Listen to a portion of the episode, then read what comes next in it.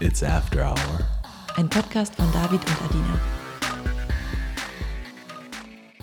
Hallo David, wie geht's dir? Hey, hey, mir geht's ganz okay. Ich würde sagen, ich habe viel zu tun mit der Arbeit und Uni. Es lenkt ein bisschen ab, was gut ist, aber ich will auch ein bisschen Zeit für mich nehmen, ein bisschen an mir arbeiten, mental wie auch physisch, aber ich muss mir erstmal einen Gameplan machen und ja, auch so ein bisschen so eine Pechsträhne, würde ich sagen, oder vielleicht auch Karma. Ich habe mich vor ein paar Wochen an meiner Hand verletzt, als ich vom Fahrrad geflogen bin und auch am Fuß jetzt vor ein paar Tagen und kann jetzt immer noch nicht laufen. Aber wie gesagt, vielleicht ist es Karma. Wie geht's dir dann? Mir geht's auch so mittel, würde ich sagen. Ich merke einfach, es passiert bei mir gerade mental sehr, sehr viel. Ich habe auch viel geweint in letzter Zeit. Aber ich habe so das Gefühl, ich schließe gerade mit allem ab, was dieses Jahr alles passiert ist und mache aber Platz für eine richtig, richtig tolle Lebensphase. Also ich fühle auch viel Vorfreude momentan. Man muss vielleicht dazu sagen, ich hatte Geburtstag letzte Woche.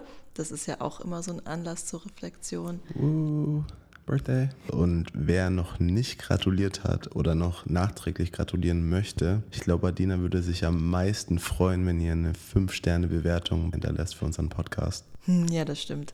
Die heutige Folge ist ja unsere zehnte Folge und wir werden heute all die Fragen beantworten, die ihr uns gestellt habt. Starten wir direkt mit Frage Nummer 1. Was ist mit euren Eltern? Hören die euren Podcast? Wenn ja, was sagen Sie dazu? Ist es euch unangenehm, vor Ihnen über solch intime sexuelle Vorlieben und eure offene Beziehung zu sprechen? Das ist eine sehr, sehr gute Frage. Und am Anfang war es mir todesunangenehm, weil ich wusste, dass wir über Themen sprechen werden, die einerseits sehr sexuell sind bisschen tabu sind und die eigentlich keinen Elternteil was angeht. Und deswegen war es komisch, weil ich auch wusste, dass meine Mom definitiv reinhören wird. Sie ist eine Frau, die, wenn man ihr etwas sagt, was deine Privatsphäre angeht, wird sie es trotzdem sich anhören. Und das war schon immer so. Egal, ob ich gesagt habe, Mom, bitte nicht ins Zimmer gehen und da sauber machen, weil ich da noch was habe, ist sie reingegangen, hat da sauber gemacht und hat natürlich alles entdeckt, was ich da versteckt habe. Deswegen, ja, war es für mich erstmal sehr schwierig. Aber ich glaube, im Laufe der Zeit, je mehr Aufnahmen wir oder je mehr Folgen wir veröffentlicht haben, desto leichter war es für mich, den Faktor, dass meine Eltern zuhören, auszublenden. Bei mir war es so, zu Beginn des Podcasts hat meine Schwester meine Eltern vorgewarnt und ihnen geraten, diesen Podcast nicht zu hören.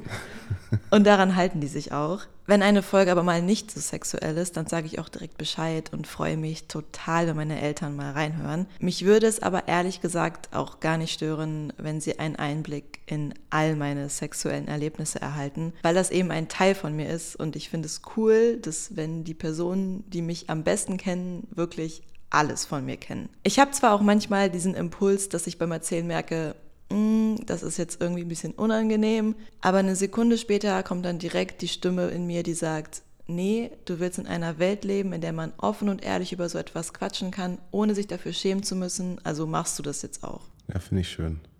Nee, finde ich wirklich schön, weil meine Mom hat genau die gleiche Mentalität. Sie sagt halt auch immer so, hä, warum Geheimnisse? Wir sind noch eine Family, wir wissen eh alles übereinander und ich glaube, bei sexuellen Themen ist irgendwie nicht anders, auch wenn es natürlich ein bisschen vielleicht komisch ist, aber... Es ist nur komisch, weil es sonst immer kein Thema ist. Das stimmt. Okay, kommen wir zur zweiten Frage. Könnt ihr in eurem Podcast eventuell mal über Eifersucht sprechen? Ihr sagt ja, dass ihr beide nicht sehr eifersüchtig seid, aber dennoch würde mich interessieren, ob das bei euch schon generell immer so war oder ihr euch das erarbeitet habt. Ob es dennoch Situationen gibt, die bei euch Eifersucht auslösen, gerade in Bezug auf Sexdates, Partys etc. Ich denke, viele können von euch mich eingeschlossen, einiges lernen. Also erarbeitet fühlt sich das für mich nicht an, weil ich das nie so gezielt angegangen bin oder mir Gedanken drüber gemacht habe. Mein Selbstwertgefühl war schon immer sehr hoch, was ich meinen Eltern zu verdanken habe. Also was einem da in der Kindheit mitgegeben wird, spielt auf jeden Fall eine sehr, sehr große Rolle. Und seitdem ich so Teenager bin, versuche ich mich immer so weiterzuentwickeln und zu verändern, dass ich mit jedem Tag, der vergeht, ein Stückchen mehr die Person bin, die ich selbst am coolsten finde. Und dann ist einem auch egal, ob der Partner oder die Partnerin das genauso sieht. Und das ist ja auch so das Schöne am Leben. Also da ich ja der einzige Mensch bin, mit dem ich für den Rest meines Lebens leben muss, kann ich mich ja auch zu dem Menschen machen, mit dem ich selbst am meisten Spaß habe.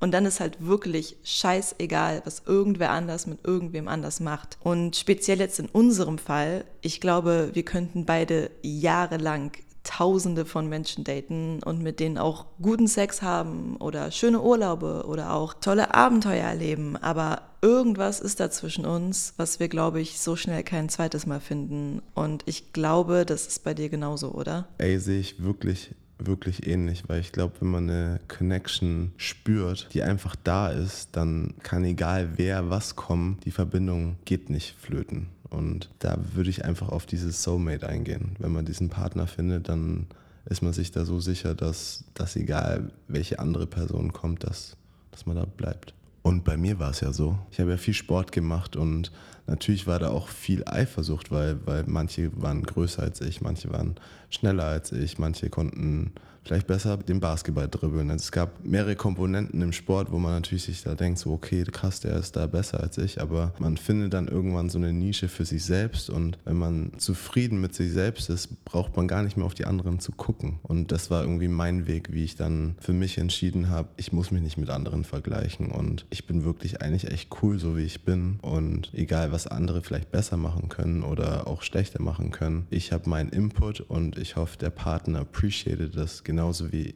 ich mich selbst appreciate und deswegen brauche ich den Vergleich nicht mehr. Und vielleicht hilft es auch, sich aus einem eher rationalen Standpunkt mit dem Thema Eifersucht auseinanderzusetzen und die Emotion an sich in all ihren Facetten zu verstehen, um sich besser selbst zu verstehen. Also in der Psychologie fällt Eifersucht unter die aversive emotionale Reaktion. Also eine Aversion ist eine psychische Reaktion, bei der wir auf einen Reiz mit Abneigung oder Unlust reagieren. Das Gegenstück davon ist übrigens die Appetenz, aber das nur am Rande. Es gibt drei Formen der Eifersucht.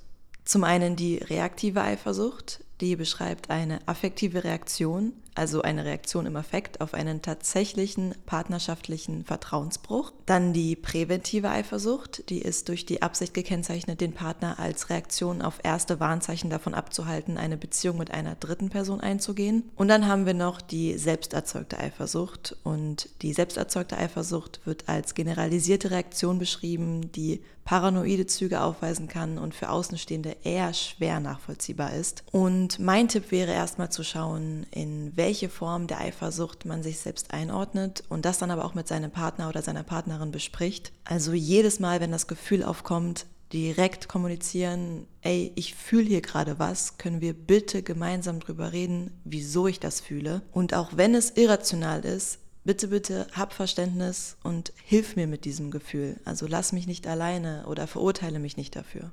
Ich finde es mit diesen drei Kategorien richtig cool, weil man dann viel besser auf seinen Partner eingehen kann. Kommen wir zur nächsten Frage. Wie haben wir gemerkt, dass wir bisexuell sind? Also ich bin echt gespannt, wie es bei dir war, aber bei mir war es so, dass ich in der Zeit, als ich angefangen habe zu masturbieren, wurde dann immer so ein paar Tipps gegeben, wie man masturbieren kann. Da hat jemand mal gesagt, so, yo, probier mal einen Finger im Po zu stecken. Das fühlt sich voll geil an. Dann habe ich das gemacht. Ich so, ja, eigentlich ganz nice. Und dann kamen auch so ein paar Gay-Pornos und so, die ich mir angeschaut habe. Ich fand halt dieses, diese anale Stimulation ganz geil. Und so kam dann bei mir die Vorliebe für anale Penetration ohne dass ich diesen männlichen Körper sehe oder irgendwie erregend finden muss. Dann hatte ich den ersten Kontakt mit einer Transperson, wo ich dann wirklich zum ersten Mal eine Interaktion mit einem Schwanz hatte und die irgendwie geil fand, ähm, habe ich mir gedacht so, yo, why not try it with a guy? Und auch mit einem Mann alleine, also nicht nur im Dreier, sondern wirklich Solo-Interaction. Und das hat auch Spaß gemacht. Und deswegen sehe ich mich als heteroflexibel, der Gefühle eigentlich nur mit einer Frau aufbauen kann, aber sexual auch gerne was mit Männern hat. Okay, jetzt bin ich gespannt. Wie war das bei dir, dass du das gemerkt hast? Für mich war das kein spezieller Moment, weil ich da für mich selbst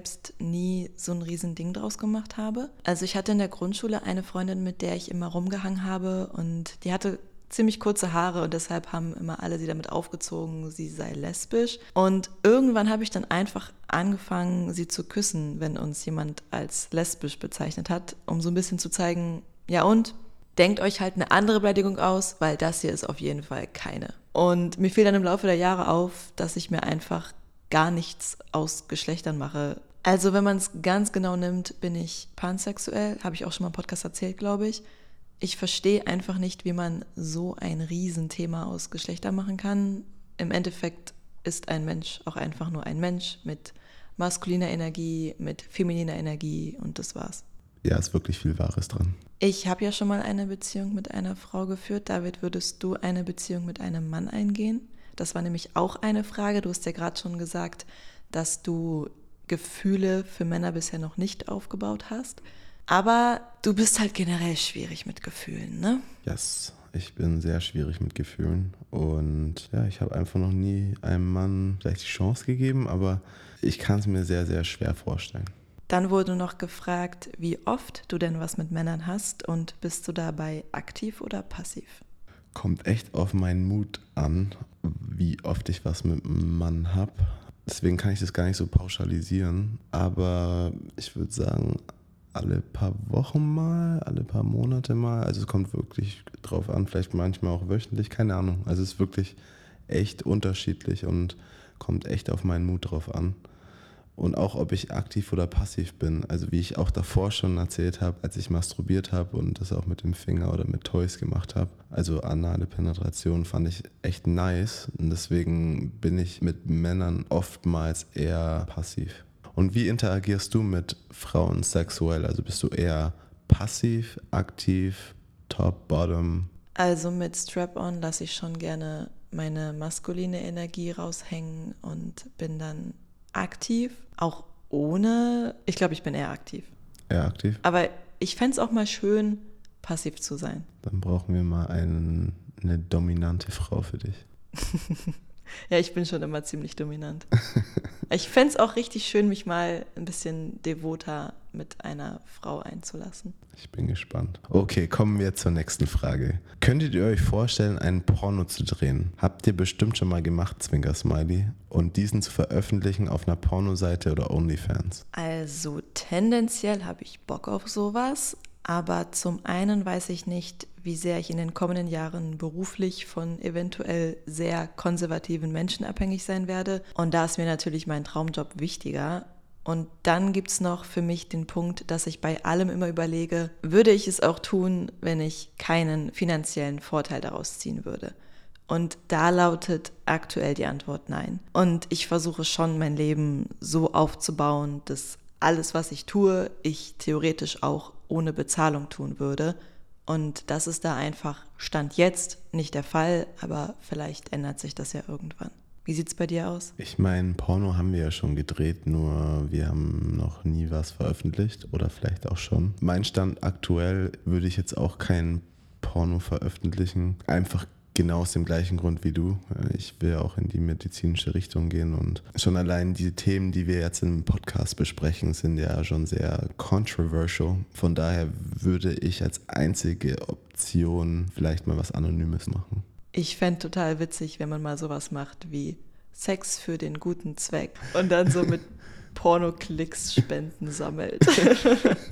Wie findet man Kinky-Partys, David? Ist die nächste Frage. Also ich würde sagen, komm nach Berlin, hier gibt es jeden Tag welche.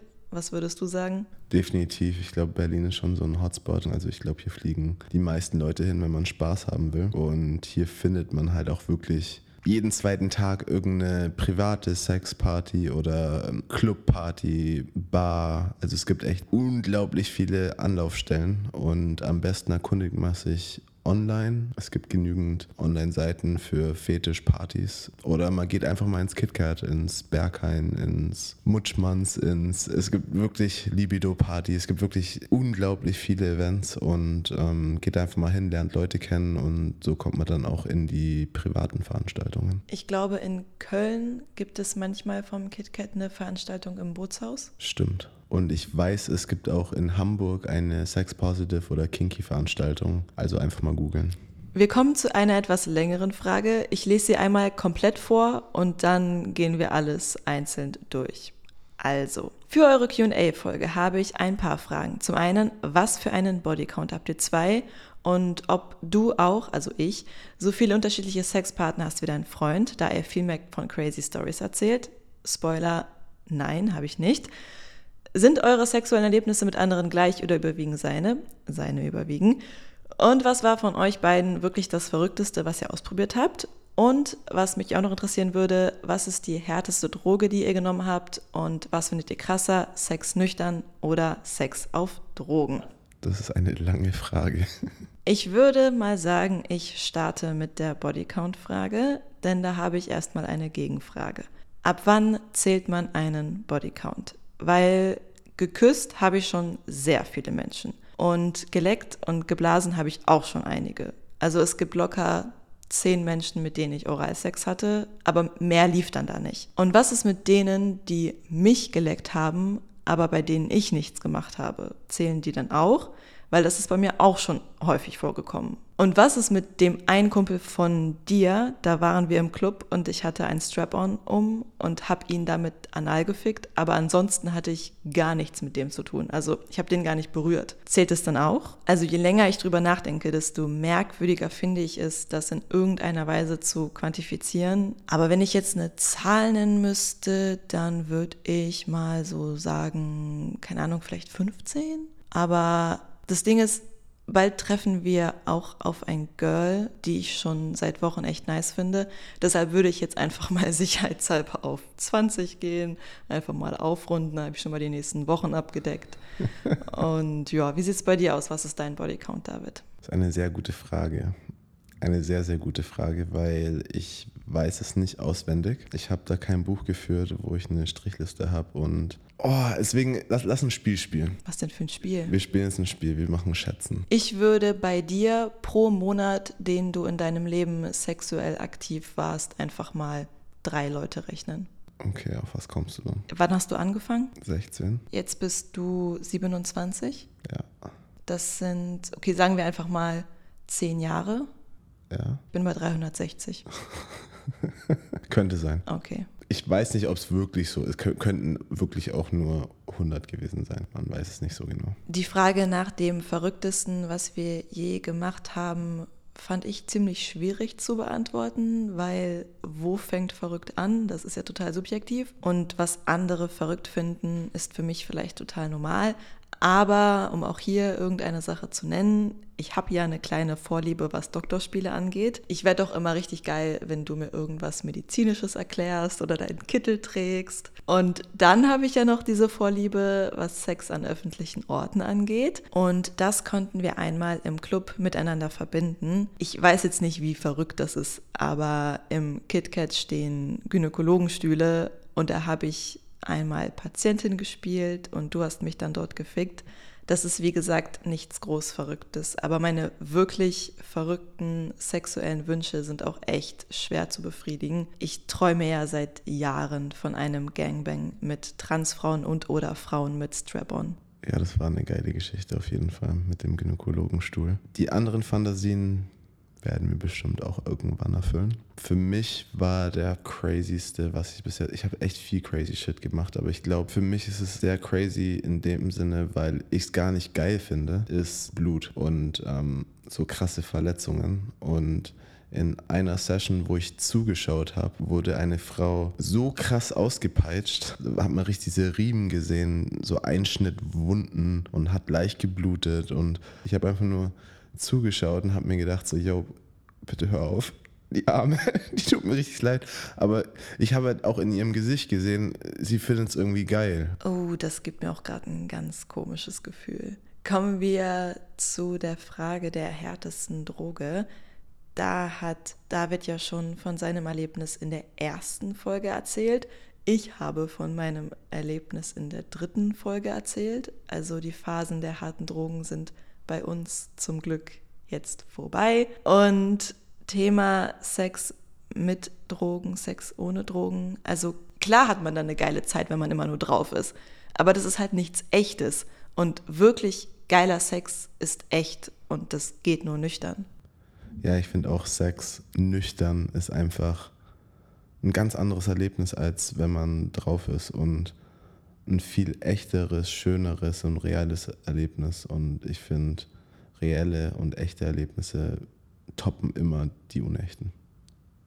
So, Alina, nächste Frage. Wie wird man selbstbewusster beim Sex? Zum einen ist es erstmal wichtig, sich selbst sexy zu fühlen.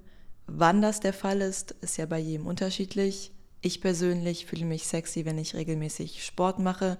Nicht, weil sich dann mein Körper groß verändert dadurch, aber weil ich einfach ein viel besseres Körpergefühl habe und mich generell wohler fühle. Dann ist es natürlich so, dass das Selbstbewusstsein in einer bestimmten Disziplin steigt, je mehr Erfahrung man darin gesammelt hat.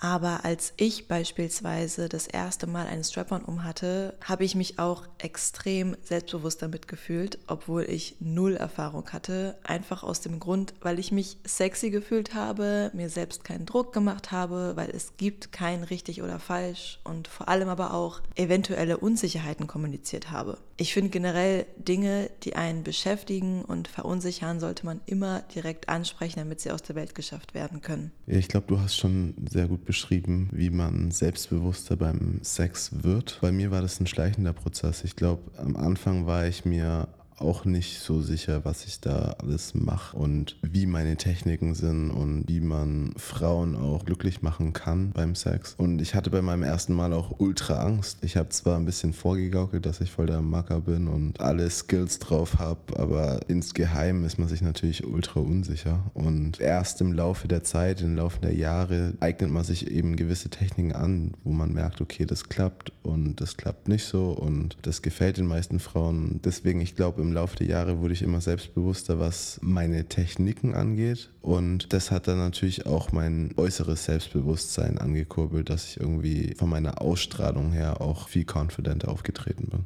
Und passend dazu kam dann noch eine Frage, ähm, die lautet, mir persönlich fällt Dirty Talk super schwer und ich würde einfach gerne wissen, ob es so Übungen oder Formulierungen gibt, durch die man sich ein wenig öffnen kann, sei es alleine oder mit dem Partner zusammen was Dirty Talk Lernen angeht und generell alles, was sonst noch so mit Hemmungen verbunden ist, da kann ich wirklich das Spiegelspiel empfehlen, von dem ich in Folge 8 direkt zu Beginn erzählt habe. Das kann ja als Inspiration hilfreich sein, um sich mit dem Thema vertraut zu machen. Also vielleicht da nochmal reinhören und das mal ausprobieren. Die nächste Frage lautet, wie war unser erstes Mal? Und ich glaube, damit ist unser erstes Mal gemeint, oder? Also das erste Mal, was ich mit dir, du mit mir hattest. Ich denke auch, weil mein erstes erstes Mal war sehr kurz, sagen wir es mal so. Und unser erstes Mal war sehr romantisch, war sehr, sehr emotional, sehr intim, war anders, als ich normalerweise Sex habe mit so einem One-Night-Stand oder auf einer Sexparty oder es war einfach anders, war schön. Ich fand es auch sehr intensiv.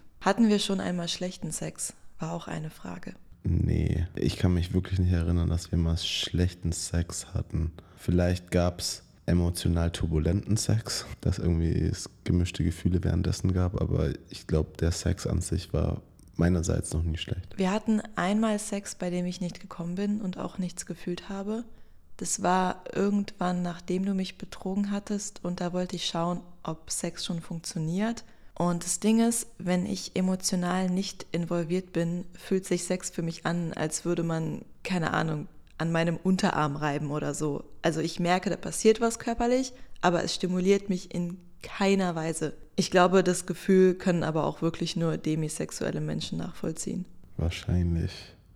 Okay, kommen wir zur nächsten Frage. Wie geht ihr mit Sex während der Periode um? Wir legen was drunter oder haben Sex in der Dusche. Ja, oder haben halt einfach so Sex. Ohne Unterlage. Die nächste Frage stelle ich mal direkt an dich. Und zwar lautet sie, wie kann man einen beschnittenen Mann besser verwöhnen? Unbeschnittene Typen kommen immer super schnell bei meinen Handjobs oder Blowjobs. Mein beschnittener Freund hingegen fühlt dabei kaum etwas und irgendwann gebe ich dann meistens auf und wir wechseln zur Penetration.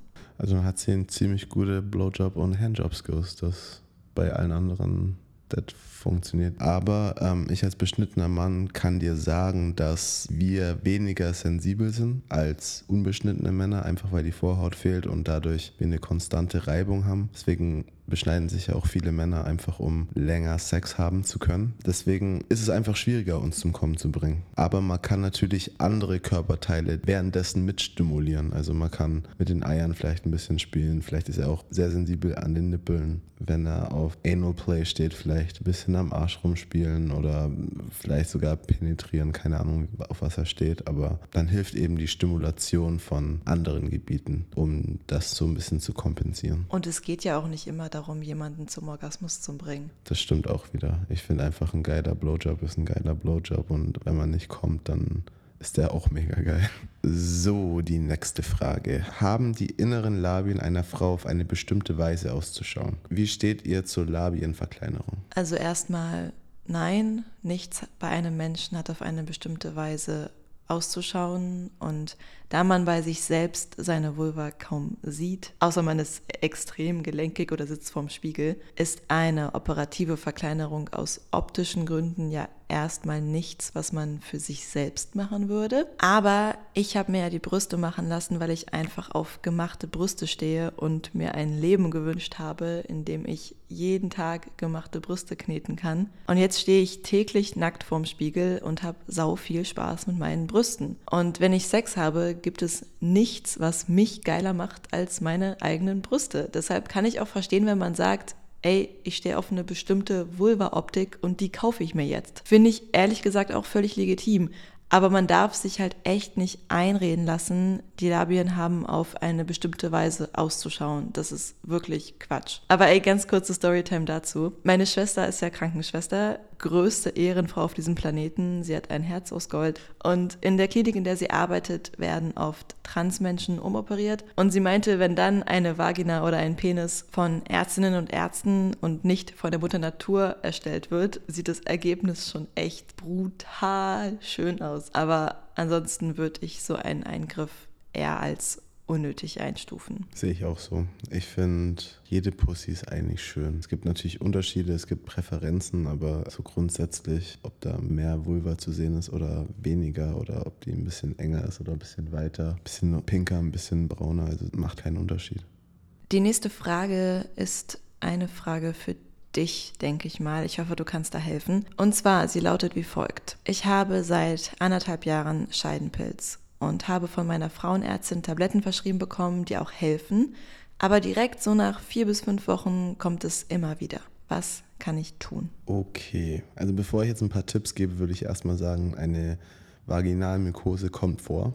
Statistisch gesehen haben sogar drei von vier Frauen mindestens einmal eine Vaginalpilzinfektion. Und bei drei bis vier Prozent ist diese sogar rezidivierend, also sie taucht immer wieder auf, also wie in dem Fall hier. Und in den meisten Fällen ist die Vulva auch mit befallen. Und wenn man es dann genau nehmen möchte, spricht man dann nicht von einer Vaginalmykose, sondern von einer Vulva-Vaginal-Kandilose, also eine VVC. Und diese sind natürlich auch immer unterschiedlich komplex, da es auch verschiedene Erreger gibt. Aber der am häufig vorkommendste Erreger ist oder sind die Hefen.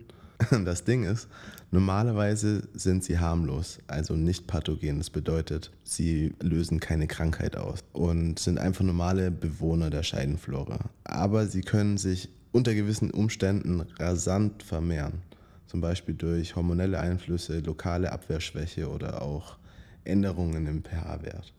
So, und was kann man jetzt alles machen? Man sollte auf jeden Fall eine übertriebene Körperhygiene im Intimbereich vermeiden, wie zum Beispiel zu viel Waschen mit einer basischen Seife. Aber man sollte es natürlich auch nicht vernachlässigen. Also achtet immer darauf, dass ihr saubere Finger habt, bevor ihr euch selbst befriedigt. Aber auch eine kleine Intimdusche kann super hilfreich sein, weil Sperma kann zum Beispiel auch den pH-Wert der Flora ändern. Als nächstes will ich auf die Kleidung eingehen, weil synthetische Unterwäsche kann auch das Milieu ein bisschen durcheinander bringen. Aber auch zu enge Kleidung, also wenn man oft sehr enge Kleidung trägt, kann auch kontraproduktiv sein, wie auch keine Unterwäsche unter einem Rock tragen. So als nächsten Tipp würde ich sagen, das Immunsystem stärken, weil wenn das Immunsystem nicht stark ist, können sich Erreger leichter ausbreiten und sich vermehren.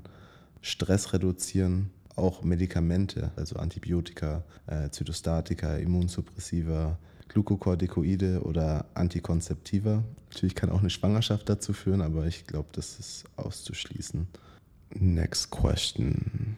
Ich bin seit circa zweieinhalb Jahren mit meiner Freundin zusammen und in unserer Beziehung läuft es eigentlich in nahezu jeder Hinsicht super. Am Anfang hatten wir auch eine Menge Leidenschaft und Bock auf Sex oder alles, was darum herum noch möglich ist. Nachdem wir uns genauer kennengelernt hatten, lief es immer besser und es gab kaum Sessions, wo wir nicht beide gekommen sind. Seit nun mehr als einem Jahr, vielleicht auch ein bisschen mehr, hat sich das Ganze drastisch geändert. Meine Freundin hat eine sehr geringe Libido, sie meidet oder vergisst das Thema Sex relativ oft und sie kann seit geraumer Zeit selber nur noch sehr schwer bis gar nicht zum Orgasmus kommen. Ich habe bereits alle mir bekannten Komponenten, die dazu führen könnten, durchgegangen und versucht zu verbessern. Sei es ihren Stress oder psychischen Druck durch entspannte Massagen, intensive Gespräche und eine angepasste Atmosphäre zu nehmen, sei es mit ihr zusammen Mackertropfen zu kaufen, um die Libido wieder zu erhöhen, sei es sie zu fragen, ob ihr sonst in der Beziehung irgendwas fehlt. Ich habe ihr dann auch ein Toy gekauft und ihr angeboten, dass sie für sich alleine erstmal wieder lernt, zur Befriedigung zu kommen. Außerdem hat sie ihre Verhütung auch von der Mini-Pille zum Verhütungsring gewechselt, doch nichtsdestotrotz keine Besserung in Sicht. Ich bin daher ehrlich gesagt ein bisschen verzweifelt, weil ich ein Mensch bin, der sexuelle starke Cravings hat und den das ganze Thema an sich außerdem sehr interessiert. Habt ihr eine Idee, was aus eurer Sicht die Lage erklären könnte oder Tipps, wie es ihr wieder möglich sein könnte, Orgasmen zu haben?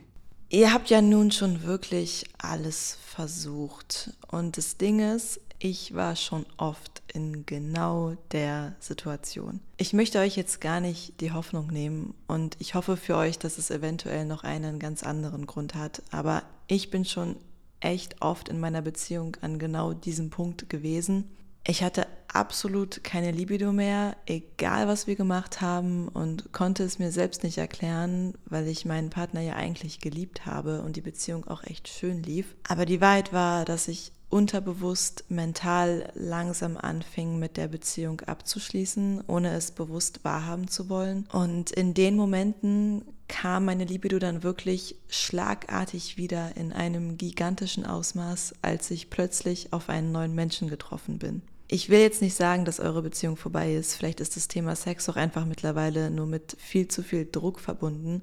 Aber versucht vielleicht einfach mal eure Dynamik zu ändern. Vielleicht würde es ja auch an dem Punkt helfen, die Beziehung zu öffnen, entweder für dich oder für sie. Dazu passt die nächste Frage gleich perfekt. Aber hat der Verhütungsring, zu dem die gewechselt sind, nicht auch Hormone?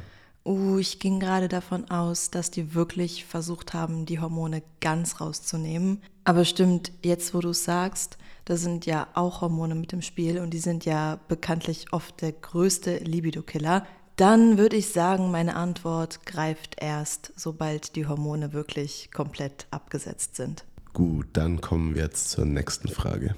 Die lautet, wie geht man in eine offene Beziehung? Der Fokus sollte immer darauf liegen, die individuellen Bedürfnisse zu kommunizieren und vor allem, warum die nichts mit der Liebe innerhalb der Beziehung zu tun haben. Und dabei dann ganz viel Geduld mitbringen und jedem aufkommenden Gefühl eine Daseinsberechtigung geben. Der Prozess, eine Beziehung zu öffnen, kann auch ruhig mal ein Jahr dauern, wenn man beispielsweise erst noch an seiner Eifersucht arbeiten muss. Ich glaube, der Ansatz ist sehr gut. Es gibt keinen einfachen Weg oder keinen richtigen Weg, wie man seinen Partner auf eine offene Beziehung anspricht. Man muss einfach den Mut haben, es auszusprechen, es anzusprechen und dann klare Regeln oder klare Kompromisse finden, wie die Beziehung weitergehen kann. Und vor allem auch über alle Ängste reden, die aufkommen bei dem Thema. Das finde ich auch sehr, sehr wichtig. So, nächste Frage. Mich würde echt interessieren, wie ihr beide damit umgeht, wenn ihr gerade eigentlich die Nähe zu eurem Partner sucht und braucht, dieser aber gerade mit einer anderen Person intim wird. Wie fühlt ihr euch dann? Werdet ihr dann nicht traurig, dass euer Partner gerade woanders ist? Und außerdem wäre es mega interessant, wenn ihr mal über das Thema Squirting reden könntet. Über das Thema Squirting werden wir mal ganz ausführlich in der großen Orgasmus-Folge reden. Dies auf jeden Fall in Planung. Zu der anderen Frage Frage, wenn einer von uns beiden gerade Nähe und Intimität braucht, dann ist das natürlich so sehr Priorität, dass falls der andere ein Date geplant hat, das natürlich abgesagt wird. Also die Beziehung muss da immer vorgehen. Wenn jetzt aber einer schon weg ist und sich das im Laufe des Abends erst entwickelt, dann gilt eigentlich genau dasselbe. Also klar, man kann das dann in dem Moment auch mit sich selbst klären, so von wegen, alles, was ich brauche, habe ich in mir. Aber ich würde es, glaube ich, immer kommunizieren und dich dann bitten, nach Hause zu kommen, wenn das jetzt in unserer Situation passieren würde. Und nachdem das in der Nacht, in der du mich betrogen hattest, so beschissen funktioniert hatte, muss ich auch ehrlich sagen, dass es seitdem sehr, sehr gut funktioniert. Ja, ich denke auch. Also man, wenn es dem Partner nicht gut geht, dann bricht man das Date ab und kommt wieder nach Hause oder das Mindeste anrufen, einchecken oder FaceTime und die nächste Frage ist, glaubst du, unsere offene Beziehung ist für immer? Das Ding ist, wir führen ja nicht eine offene Beziehung, um wild durch die Gegend zu daten. Ich glaube, viele verstehen das oft falsch. So 90 Prozent unserer Beziehung haben einen ziemlich monogamen Charakter. Uns geht es einfach nur darum, all die sexuellen Fantasien auszuleben, die über eine klassisch konservative Hetero-Beziehung hinausgehen. Und daran möchte ich auch ehrlich gesagt gar nichts ändern. Für mich ist das Konzept offene Beziehung eher eine Sache, die mir aus Überzeugung gefällt, weil sie sich dem Individuum anpasst. Und klar, wenn man eine Familie gründet, wird sich der Fokus verschieben und man konzentriert sich erstmal auf andere Dinge. Aber ich habe schon echt enorm Bock auf eine offene Ehe zum Beispiel. Wie ist es bei dir? Sehe ich wirklich ähnlich. Ich denke aber, dass eine Beziehung auch einen Wandel durchläuft, dass eine Beziehung nie wirklich konstant ist, dass es immer wieder neue Aspekte gibt, die dazukommen, dass es Aspekte gibt, die wieder weggenommen werden, dass eine Beziehung zwischendurch vielleicht mal geschlossen wird, dass sie wieder geöffnet wird. Und das Konzept von einer offenen Ehe finde ich auch ultra spannend und finde ich auch ein cooles Konzept. Von daher mal schauen. Kommen wir zur nächsten Frage, die bezieht sich auf unsere sexuelle Energie. Und zwar, wie wir es schaffen, dass die immer so hoch ist. Und auch die Frage, wie oft wir Sex haben. Und Tipps, wie man als Paar seine sexuelle Energie auch über einen längeren Zeitraum aufrechterhält.